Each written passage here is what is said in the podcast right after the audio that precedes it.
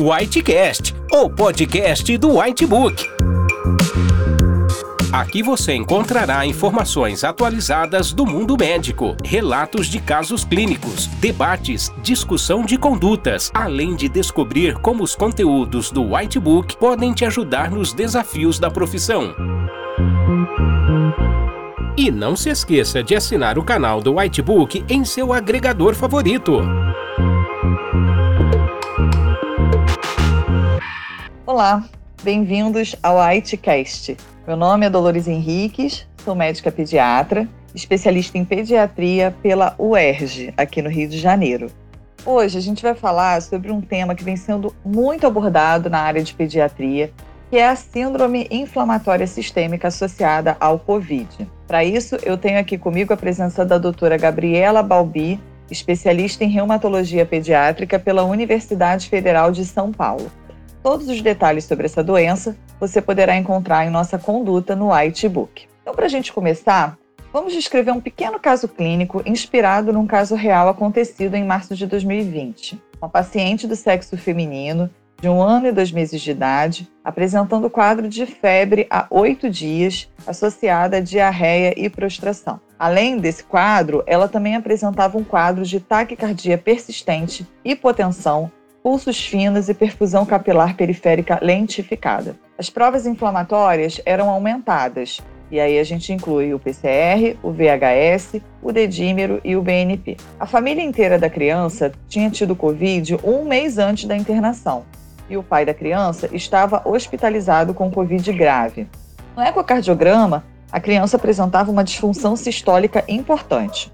O diagnóstico final dessa criança foi de MISC, ou Síndrome Inflamatória Multissistêmica associada ao Covid. Esse quadro, particularmente, foi um quadro bastante difícil de fazer o diagnóstico, porque essa apresentação aconteceu no momento que estavam sendo descritos os primeiros casos de MISC, e até então esse quadro era completamente desconhecido. Agora a gente já tem passado um ano dessas primeiras descrições desses quadros e nós já conhecemos bem mais sobre essa situação. E aí eu gostaria de perguntar à doutora Gabriela, com relação à sua prática clínica, quais você considera que são as maiores dificuldades de reconhecimento da síndrome na nossa prática? Bom, é, eu acho que um, uma questão que ainda é muito importante é o desconhecimento né, sobre a síndrome, porque apesar é uma síndrome nova que tá, ela foi descrita associada a uma doença que também é nova, então não é, né, nos grandes centros, com certeza o conhecimento já já está mais avançado, mas em alguns locais ainda há um desconhecimento muito grande sobre a doença, né, sobre a síndrome. E além disso, ela tem sintomas inespecíficos, né, que podem ser confundidos com várias doenças. O diagnóstico diferencial é muito amplo e é, tem um grande número de crianças que elas têm infecção pelo Covid assintomática. Então, às vezes é difícil de fazer esse link, ainda mais que a doença ela acontece depois do Covid. Ela geralmente ela é pós-infecciosa, não é na fase aguda, não é durante a doença. Então, a gente também tem essa tem que fazer esse link com uma doença que aconteceu já há algum tempo, né? E também é, a gente ainda encontra muita dificuldade, né? As crianças e as famílias, muita dificuldade de acesso, porque os serviços de saúde estão superlotados, né? Não tem, a gente não tem é, ferramentas muito específicas para diagnóstico dessa doença, dessa doença e eu acho que, né, assim, acho que o, uma outra questão que complica um pouco é que as crianças com, a, com essa síndrome, elas têm muitos sintomas gastrointestinais, né, sintomas sistêmicos, mas não tem tanto sintoma respiratório.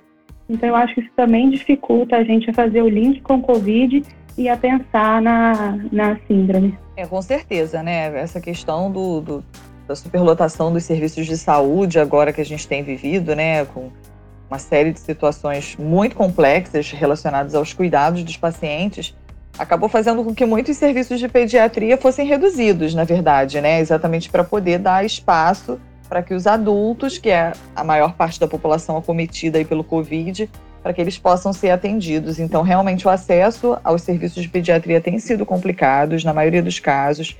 E é muito importante que os pediatras, principalmente aqueles que estão na porta, né, na linha de frente, ali da, das emergências, que eles um alto índice de suspeição da síndrome, né, doutora Gabriela? Porque realmente, se a gente não tiver esse alto índice de suspeição, a gente não vai conseguir fazer o diagnóstico e vai ver quadros graves, às vezes, sem diagnóstico. Indo para casa, né? É. Indo para casa, exatamente. Então, uhum. Então, realmente, é. é. muito importante essa, é, essa questão e de todo mundo muito, é, todo mundo muito também preocupado em atender os casos de Covid, e aí essa redução do, do espaço, às vezes assim, a criança precisa internar, não tem vaga, mas é um quadro muito grave que precisa ficar e, e, e, a gente precisa dar um jeito de achar um lugar para ela no hospital, né?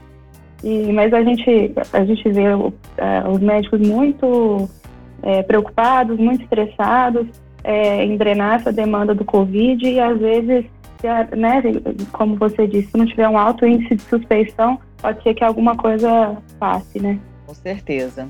Bom, então, para a gente poder ter esse alto índice de suspeição, vamos pensar aqui quais são as principais manifestações desse quadro. Bom, 100% das crianças vão ter febre, né?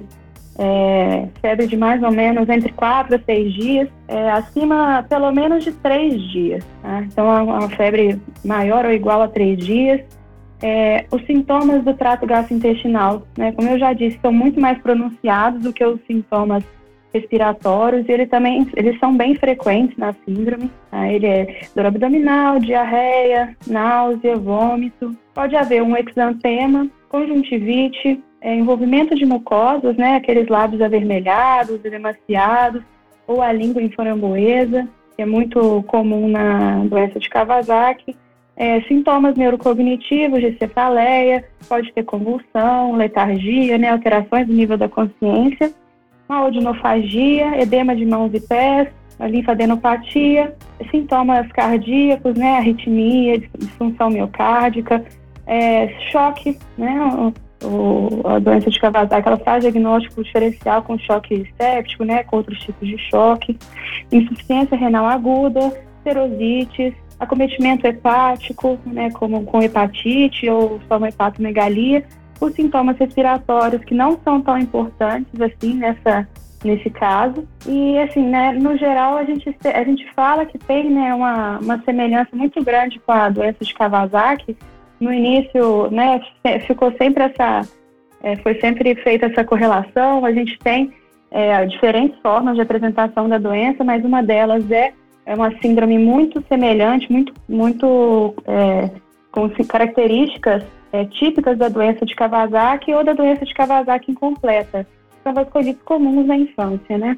Então, até assim, para tentar entender a fisiopatologia da doença e escolher o tratamento, devido a essa semelhança é, com a doença de Kawasaki, foram emprestados né, os, os tratamentos, o manejo, é, para poder fazer a, a, o acompanhamento e o tratamento dessa doença. Então, esses são os principais é, sintomas, né? É, realmente, né, bastante difícil a gente conseguir dizer o que, que é ou não da MISC, porque é uma infinidade de coisas que podem aparecer, né? Eu lá na, na UTI é, tenho visto muitas apresentações de síndrome inflamatória. Realmente os quadros respiratórios são raros, assim, né? E é uma coisa muito interessante, porque eu acho que todos nós achávamos lá no início da pandemia que as crianças iam ter um comprometimento respiratório grande, até porque as crianças costumam ter muita doença respiratória, né? As bronquiolites, as pneumonias.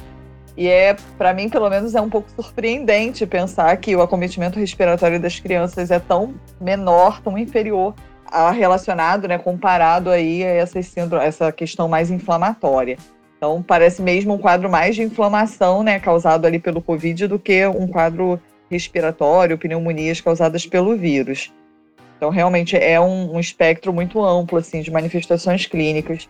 E assim, ultimamente você tem percebido um aumento do número de casos de MISC? O que, que você tem visto assim no, no, seu dia a dia? Sim, sim. É, eu né, estou sendo muito mais acionada atualmente do que no início.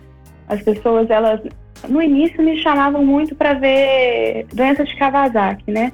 Para avaliar se a criança teve doença de Kawasaki. Quando começaram a ter os primeiros as primeiras descrições de, de caso é, dessa doença associada ao Covid, é, eu lembro de começar a, a falar, ah, então quando, quando tiver doença de Kawasaki, lembra de pedir o Covid para a gente ver se tem relação né, ainda não estava feito essa, esse, não tinha feito esse link ainda tão bem estabelecido como está agora. E aí, atualmente, eles chamam mais, né, e, e já chamam com a suspeita de, de síndrome inflamatória multissistêmica associada ao Covid. Não mais assim, vem, vem ver, por favor, uma doença de Kawasaki. É, eu acho que tem relação com o aumento do, do número de casos, né, que acaba que acomete mais crianças, e aí consequentemente vai ter, a gente vai ter mais complicações relacionadas à doença. Então, provavelmente está tendo um aumento de número devido ao aumento de número de casos, mas né, eu acho que tá, a, a, os médicos, principalmente dos grandes centros, eles estão é, reconhecendo a síndrome mais precocemente, já estão fazendo a. já tem uma.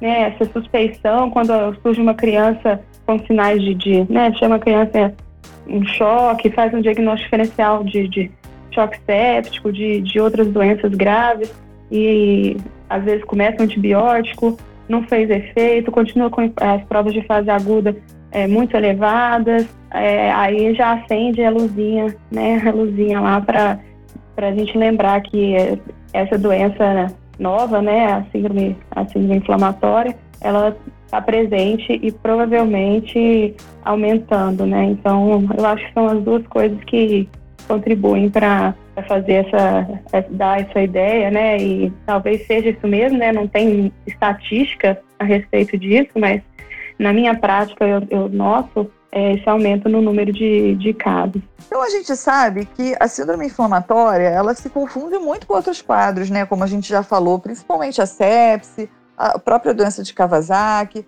Na prática, doutora Gabriela, como é que a gente pode fazer essa distinção? É, bom, na prática isso é às vezes é, é, bem desafiador, porque, como eu disse, já a doença ela tem um, ela tem um espectro, né, ela se apresenta de diversas formas. No caso de, uma, de um paciente que chega com um quadro de choque, inicialmente a gente vai estabilizar, né, fazer a, os passos iniciais de, de estabilização, de ventilação, de da parte hemodinâmica. E a gente tem que pensar, claro, sempre em choque séptico, porque na sepse você tem que iniciar o antibiótico o mais rápido possível para conseguir melhorar né, o desfecho. Então, nesses casos, a gente vai ver um paciente que chegou com um quadro de choque, a gente vai iniciar o antibiótico, fazer todo o suporte inicial. E aí a gente pesquisa a história epidemiológica, né? É, é um pouco difícil definir isso, mas é, se a criança tem, né, igual como no caso é, que foi descrito aqui inicialmente, teve contato com alguém que teve um, um Covid, é, ou a própria criança, a gente sabe que teve Covid, aí a gente faz os, os passos iniciais para tratar a sepse, faz antibiótico terapia, pesquisa, procura né, o foco, no, faz culturas, não acha, não encontra o foco, não está respondendo bem ao antibiótico, tem uma história epidemiológica que fala né, a favor da, da MISC, contato com, com Covid, um PCR positivo, uma sorologia positiva. Né, nesses casos, a gente é, tende a, a pensar, né, pelo menos, a considerar a hipótese de MISC. Agora, a distinção da MISC com a, a doença de, de Kawasaki a gente vai né, se prender a pequenos detalhes. No, no caso do Kawasaki, a doença ela acontece em crianças menores, a, a faixa etária, né? A idade de, de acometimento do Kawasaki é tipicamente de crianças, de bebês e crianças menores, né? Então, é, a gente vê na MISC o, o acometimento de crianças maiores e adolescentes, então, né, isso, claro que existe a, a exceção, né, da, da regra, sempre tem. Pode ser que exista um Kawasaki que aconteça numa criança mais velha ou uma MISC numa criança novinha. Isso pode acontecer, mas tipicamente o Kawasaki é de criança pequena e, o, e a MISC a gente tem visto ocorrer mais em crianças maiores e adolescentes. Além disso, uma coisa que, é, né, que chama atenção é que na MISC é muito comum o surgimento né, de sintomas gastrointestinais principalmente dor abdominal, mas também náusea, vômito, né, diarreia. É, isso pode acontecer no Kawasaki, mas é muito pouco frequente, enquanto na MISC ele é, ele é um, são sintomas que são frequentes. Né? O, a, a, parte cardíaca, a gente também vê uma, vê uma diferença, que no Kawasaki, a, o acometimento é principalmente de artéria coronária, então a vasculite de artéria coronária. Na MISC, isso pode acontecer, né? A gente vê aneurismas de artéria coronária, aneurismas gigantes, porque é uma inflamação muito pronunciada, né? mas ele também é, é, tem várias, várias outras manifestações cardíacas que a gente não costuma ver na doença de Kawasaki, né? como a função, disfunção miocárdica mesmo, um quadro que se assemelha a uma miocardite viral, choque, isso não costuma acontecer no, na doença de Kawasaki, né, mais comum da MIS. Isso não é regra, né, mas isso é, tem sido descrito que os, os marcadores de inflamação, né, VHS, PCR, ferritina, dedímero, eles são mais elevados, parece que eles tendem a ser mais elevados na MISC. Apesar de no Kawasaki eles já serem bem aumentados, na MISC parece que eles são ainda maior, maiores. O envolvimento da, das artérias coronárias, né, que eu tinha comentado, isso é um risco muito clássico do Kawasaki. Mas apesar de poder acontecer na, na MISC, ainda não tem uma relação muito, muito bem estabelecida né, desse envolvimento coronário. No, na doença de Kawasaki isso é bem típico. Quando chega a criança com sintomas mais, é, mais característicos de doença de Kawasaki, é fácil a gente pensar né, que pode ser a MISC. Pegar com conjuntivite, com alteração de mucosa, língua em, em framboesa, edema de mãos e pés. Isso aí num paciente maior, por exemplo, chegou um adolescente com esses sintomas. Aí a gente já, né, não está na idade de Kawasaki, mas é, é Kawasaki, né, purinho. É, tem todas as manifestações de Kawasaki. Coleta os exames, prova de fase aguda alterada, né, faz um eco, tem algum acometimento cardíaco, às vezes não coronariano, né, mas uma disfunção é, de ventrículo, alguma coisa nesse sentido, a gente tem que pensar. Então, isso que a gente, que a gente tem que procurar, principalmente esses detalhes né, da idade, das manifestações, o que, que é mais frequente em um e em outro, né? Porque tudo pode acontecer nos dois, mas uma coisa é mais é um, um, um, grupo de, de, características mais frequentes na, na MISC, né? E, e, e outros no, no Kawasaki. Mas os, os quadros podem ser bem semelhantes, né? bem difícil às vezes de diferenciar na prática. O que vai fazer mesmo, né, a, o que a gente vai procurar para definir se, se pode ser um quadro de MISC mesmo, é a exposição né, ao Covid, é, ter, ter, tido contato com alguém que foi positivo, é, ou ter as alterações, né, o PCR, o teste de o antígeno, né, o teste rápido positivo, ou o, a sorologia e o quadro clínico compatível.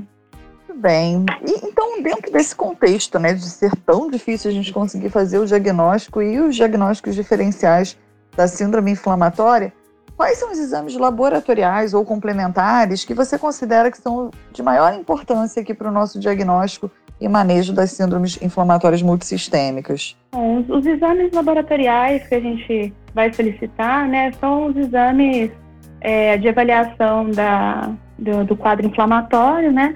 Sempre vamos, vamos pedir né, o hemograma, vamos fazer as culturas, né, para ver se não tem, se não é fazer o diagnóstico diferencial com um quadro de, de infecção bacteriana, né? Vamos fazer todos os exames para excluir os outros, as outras causas, né? Os outros agentes etiológicos, as outras, as outras possibilidades.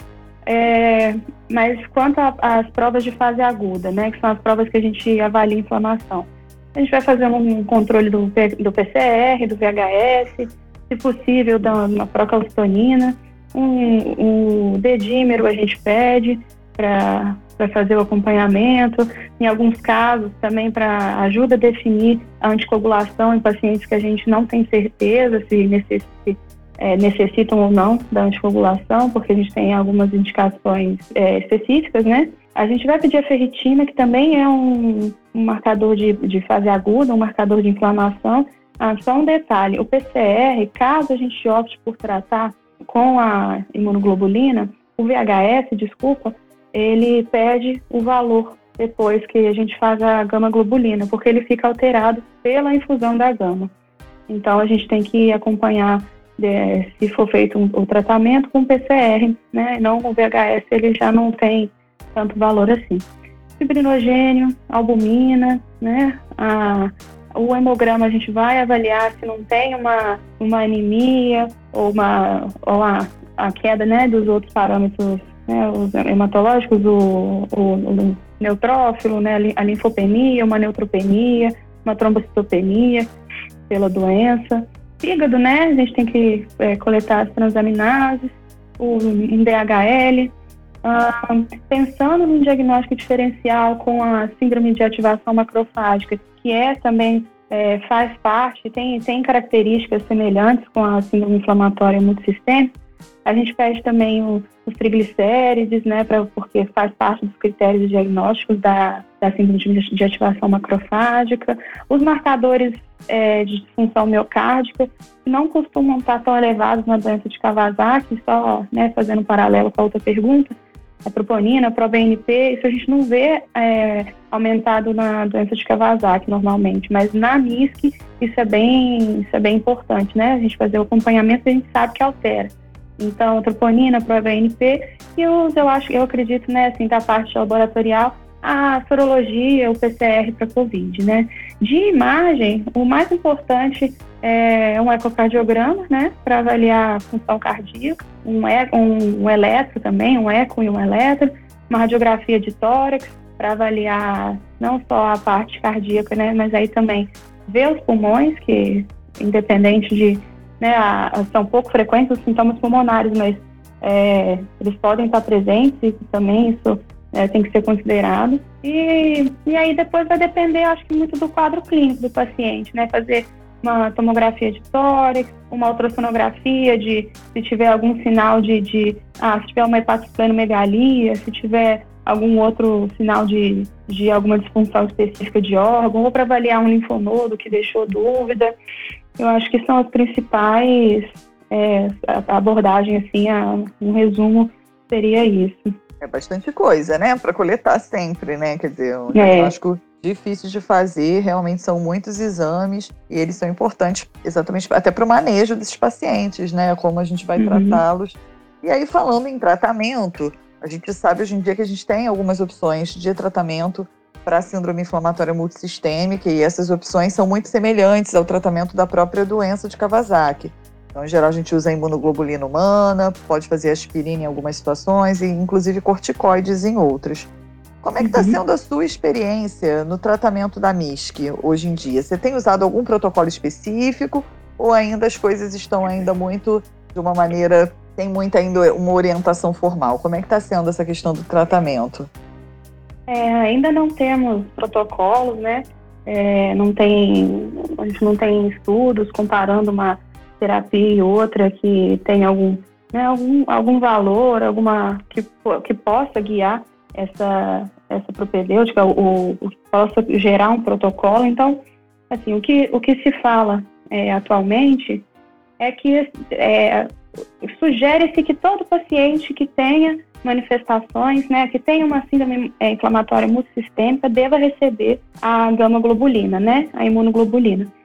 Quando o paciente tem doença de Kawasaki, um, um, espectro, né, da doença de Kawasaki, uma, um quadro clínico semelhante à doença de Kawasaki, isso não tem discussão, né, já, a gente já, a gente vê que na prática realmente que usando a gama-globulina os pacientes costumam ir muito bem, né, costuma melhorar, reverter o quadro de de, de, de inflamação sistêmica que é tão exacerbado, mas eh, para as outras manifestações, que é o COVID, é que é a, a MISC que se manifesta como, como choque, ou a MISC que parece um COVID mesmo, assim, é, com sintomas é, respiratórios, né, outros aspectos da doença, não se tem certeza, mas sugere-se que também é, esses pacientes devam receber a gama-globulina.